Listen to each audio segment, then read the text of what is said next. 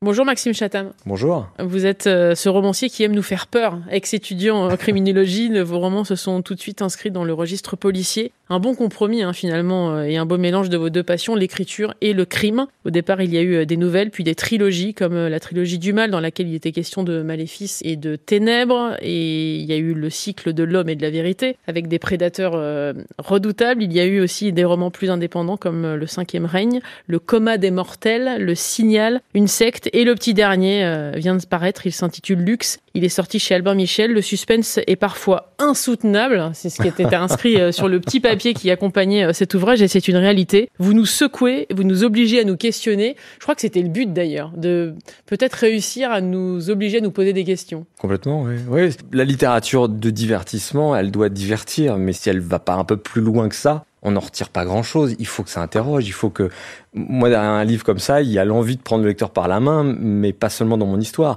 dans sa propre histoire, pour qu'on se pose des questions. C'est un livre qui parle des peurs collectives. Quel est le monde dans lequel je vis? Quel est le monde que je lègue à mes enfants? Euh, Le réchauffement climatique, euh, la peur de l'autre, etc.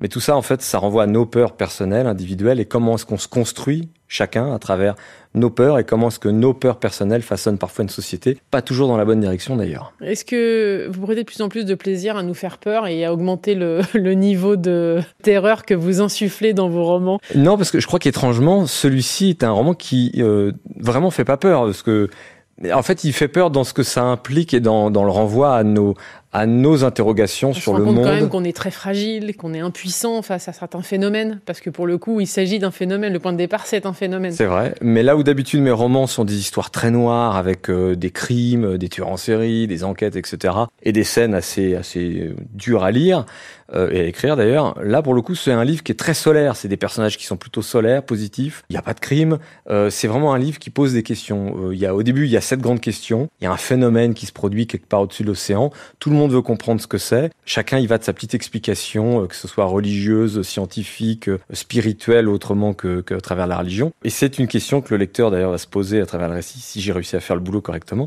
Mais ça nous renvoie finalement à ce que nous sommes nous, et c'est à travers mes personnages que je j'essaie de comprendre les mécaniques de nos peurs collectives. C'est là que oui, en effet, je vais parfois dans ce domaine. Je peux pas résumer ce livre, c'est impossible. Non mais c'est vrai, Maxime, c'est impossible. Sinon, je suis obligé de vous spolier. Enfin, je suis obligé de donner des éléments, etc. Donc c'est vraiment pas simple. Euh, moi, je, je peux vous dire que c'est un roman d'aventure, que c'est un roman d'amour aussi, que c'est un roman de mystère, c'est un thriller dans la façon dont c'est écrit, mais que contrairement à ce que je fais d'habitude, c'est pas un roman très dur, je trouve. Moi, je crois que c'est un roman que j'essaie de rattacher à des univers qui, moi, m'ont construit.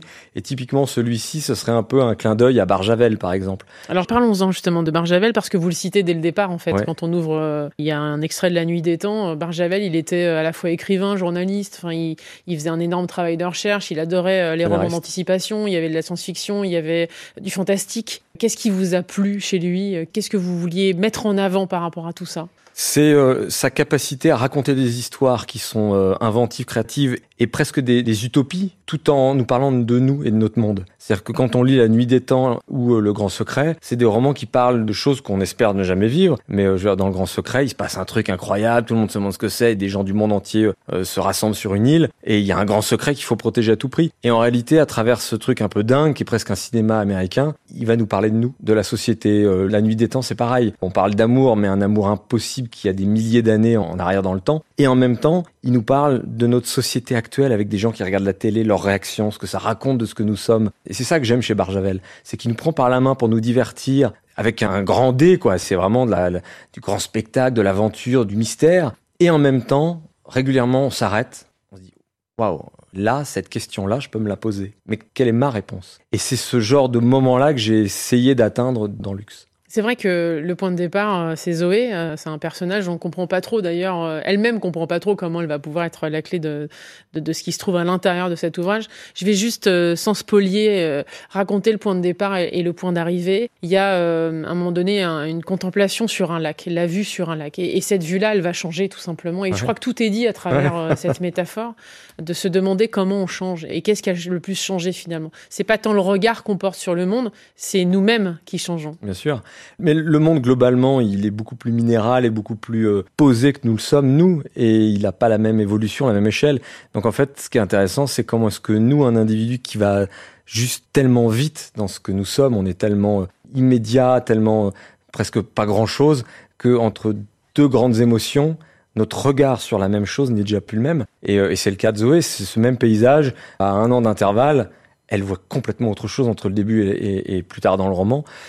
C'est ça qui m'intéresse, c'est comment est-ce que euh, on prend un personnage, on le décrypte au début, on sait qui il est, ses mécaniques, il nous ressemble, c'est monsieur, madame, un peu tout le monde. Hein. Je pense qu'on se reconnaît beaucoup à travers ce personnage principal de Zoé. Et en même temps, elle est plongée dans des circonstances un peu exceptionnelles. Et qu'est-ce que ça va avoir comme impact sur elle?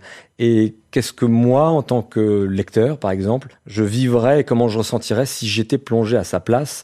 Et quelles sont les questions que ça me pose sur ma propre identité, sur mon rapport à la vie, à la mort et au monde dans lequel on vit et à celui qu'on lègue à nos enfants. C'est toutes les questions que j'avais en, en, tête et qui m'obsédaient quand j'ai commencé à l'écrire.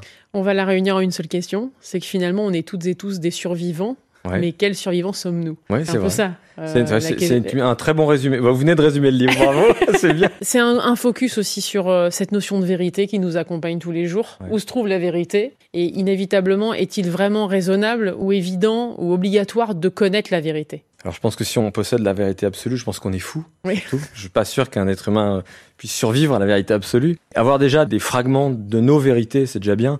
Et Barjavel, d'ailleurs je cite, euh, j'adore cette citation de Barjavel dans le bouquin, disait la vérité c'est ce qu'on croit. Et ça m'a animé pendant toute l'écriture parce que je trouvais ça intéressant de raconter une histoire, mais que cette histoire-là puisse avoir différentes vérités, celles des différents personnages, mais aussi celles des différents lectrices et lecteurs du roman. Et j'espère que chacun va se l'approprier et en tirer quelque chose de personnel qui va au-delà même du récit. Ce récit, il est particulier pour vous, Maxime, parce que ouais. votre papa a disparu juste avant qu'il ne sorte et vous lui rendez hommage à travers cet ouvrage, comme vous rendez hommage à, Nona, donc euh, votre mère. Ouais. Euh, Ma grand-mère.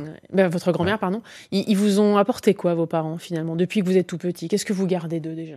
Bah, euh, déjà, en fait, tout ce que je suis aujourd'hui, dans l'équilibre que j'ai trouvé euh, en tant que romancier, moi, je me suis mis à écrire parce que le monde dans lequel je vivais correspondait pas à ce monde dans lequel j'aurais voulu vivre. J'étais malheureux, je trouvais que le monde était très décevant. Quand on lisait Mark Twain, euh, Tom Sawyer et qu'on voyait et, ou, ou le Seigneur des Anneaux de Tolkien et qu'on voyait le monde derrière, il y avait de quoi être vraiment déçu. Au-delà de ça, c'est juste que c'est des mondes avec des valeurs, c'est des mondes euh, riches de possibilités, euh, optimistes.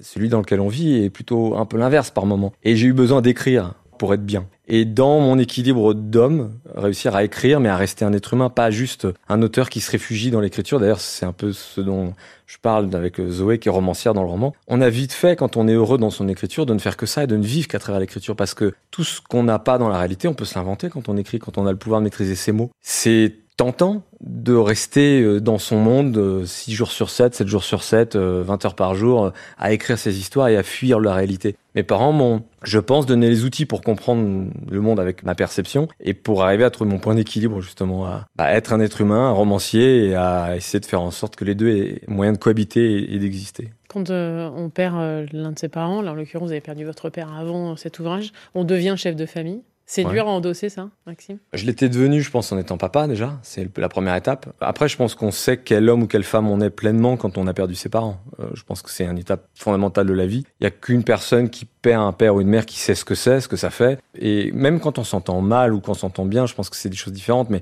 l'absence de façon définitive, irrémédiable, de là d'où je viens, fait que je ne suis plus que ce que je suis, comment je me fabrique. C'est un pont qui se rompt définitivement vers le passé, il n'y a plus moyen à un moment de se dire non mais toutes ces questions que j'ai pas posées j'aurai l'occasion un jour d'aller lui dire de lui poser. C'est fini. Et puis euh, bah forcément enfin c'est euh, moi je suis un homme je perds mon père c'est une figure importante dans la vie d'un homme. Oui ça a été euh, surtout sur ce roman là qui est un roman qui parle de la filiation de la, de la transmission entre un, des liens entre un père enfin. en l'occurrence entre une mère et sa fille. Ce livre-là, euh, ouais, c'est-à-dire que ça a été euh, l'ironie de l'histoire, euh, de finir mon livre et d'apprendre le décès de mon père quasiment dans la foulée. C'est particulier. Il y a beaucoup de vous hein, dans cet ouvrage. Ouais, je pense. Ouais. Bah, Plus que dans beaucoup d'autres. Ouais. Zoé, euh, beaucoup de points communs avec vous, on ouais. va dire. ouais, c'est vrai. Pas, euh, c'est la dire, femme que je suis, je pense. C'est un peu ça, on est, on est vraiment d'accord. Il y a effectivement tout ce regard sur la construction euh, que vous avez vécu depuis que vous êtes enfant, depuis vos 11 ans. On dit souvent que les voyages forment la jeunesse. C'est une réalité. Vous êtes parti d'abord en Oregon, à, à, Portland, pour euh, découvrir un peu euh, un monde qui était complètement différent. Vous l'avez expliqué. Puis il y a eu euh, la Thaïlande aussi. Et c'est là où Nona euh, entre en ligne de compte. C'est elle qui vous tend mmh. ce cahier vide, blanc, en, ouais, en vous disant tiens, tiens, tiens-toi, un, un cahier écrit. C'est le point de départ, Maxime? Ouais, de l'écriture. Et du coup, de la vie que j'ai aujourd'hui, c'est sûr. J'ai euh, euh, 12 ans. Ma grand-mère, qui est une grande euh, fan de voyage et de voyage par elle-même, qui est un personnage un peu un personnage de roman. Il faudrait que j'écrive un livre sur elle un jour. il y aurait de quoi faire. Elle, euh, elle m'embarque avec elle en Thaïlande en me disant à l'époque où la Thaïlande n'était pas encore sur tout le nord, cette usine à touristes que c'est devenu. Et donc on se retrouve euh, les deux seuls euh, Européens dans le train dans cette région. Et j'ai fêté Noël avec ma grand-mère au fin fond de la jungle thaïlandaise,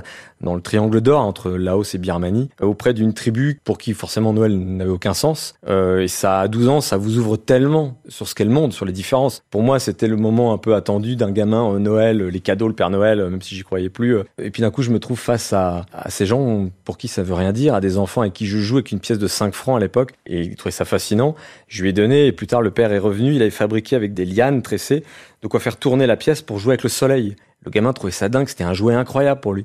Je me suis dit, waouh, c'était une pièce de 5 francs, c'était toute ma fortune, mais c'était qu'une pièce de 5 francs. Et lui, ça devenait un jouet qui le fascinait. J'avais 12 ans, donc oui, là, je pense que ça m'a beaucoup éveillé. Et ma grand-mère m'avait imposé de tenir un journal de tout ce que je vivais chaque jour. Et ça a été mon premier rapport à l'écriture. Et euh, bah, ça donne euh, quelques décennies plus tard, euh, des gros pavés de 500 pages, je pense. Qu'est-ce qui a le plus changé alors, euh, si on devait euh, vous mettre définitivement dans le personnage de Zoé, que vous regardiez cela qu'aujourd'hui, en tout cas, le, le, finalement, qu'on vous offrait une vue, un panorama sur votre vie, qu'est-ce qui a le plus changé entre hier et aujourd'hui alors? Ce qui arrive, je pense, à peu près à tous les gens qui deviennent parents et qui font une famille, c'est qu'à un moment, je cesse de m'ancrer moi avec mes préoccupations, mes émotions uniquement dans ce monde, et je m'intègre comme presque un outil pour prolonger, pour, pour donner à mes enfants les meilleures armes possibles pour vivre dans ce monde, pour le comprendre, pour partager, pour s'ouvrir. Et, toutes ces valeurs que j'ai cherchées, moi, dans la réalité, parce que je les trouvais dans les romans, aujourd'hui, je me rends compte qu'en fait, elles existent. À partir du moment où je les ai, je les transmets à mes enfants. Donc oui, le, le paysage a changé pour moi, mais parce que je suis plus tout seul à le regarder et que j'ai envie de partager ma façon de le voir avec mes enfants pour qu'eux, à un moment, puissent me dire, bah, papa, nous, on va te montrer comment nous, on le voit. C'est ce qui se passe tous les jours quand on a des enfants, d'ailleurs. Vous déconstruisez euh, aussi euh, l'exigence euh, nécessaire pour écrire un livre, jusqu'à la conclusion d'ailleurs, Maxime. Et lors de la conclusion, c'est difficile pour un écrivain finalement de quitter ses personnages. Est-ce que vous les faites vivre tout simplement ou est-ce que, comme Zoé dans le livre, vous les avez incarnés et vous avez été l'un d'entre eux à chaque fois? Quand Zoé parle de ses personnages, c'est moi qui parle. Ce livre-là, à la fin, c'est un déchirement total. C'est genre le baby blues du romancier. De quitter les personnages, Ouais, mais vraiment, le baby blues du romancier à la fin de son livre, euh, moi, j'y crois, je le vis en tout cas. Quand j'ai aimé fondamentalement, profondément mes personnages, parce que j'ai été eux, mais y compris des personnages un peu déglingués, parfois des personnages qu'on n'a pas envie de caractériser comme des héros, moi, je les aime parce que je comprends ce qu'ils sont, leurs failles, j'ai tout vécu. Dans le livre, je mets qu'un fragment de ce que j'ai à dire sur eux, mais pour raconter ce que j'ai à dire dans mon roman, je suis obligé de créer des personnages intégralement avec toutes leurs histoires, leurs vécus, leurs failles, leurs effondrements, leurs grands moments. Et tout ça, c'est des choses que je, je, je, fais grandir en moi. Et à un moment, j'écris. Et sauf que quand je dis adieu à ces personnages, et surtout quand je sais que je reviendrai jamais avec ces personnages à une histoire, je sais que c'est un adieu total, définitif. C'est hyper difficile parce que c'est vraiment dire adieu à des enfants qu'on a aimés pendant quelques mois ou années et les confier au monde. Et à partir de là, c'est au, aux lectrices et aux lecteurs de se les approprier. Et de les adopter d'ailleurs, ce qui risque d'arriver. Hein. Je suis désolée. Bah, J'espère. Ils vont avoir plusieurs papas, plusieurs mamans. Je vais juste terminer sur cette phrase euh, que peut dire Zoé euh, dans le livre, c'est qu'on peut des fois se décomposer vivant. Je vous laisse avec ça. Merci beaucoup en tout cas Maxime Chatham d'être passé dans le monde Elodie sur France Info. Euh, ça s'appelle Lux, L-U-X. C'est sorti aux éditions Albin Michel. Merci beaucoup. Merci.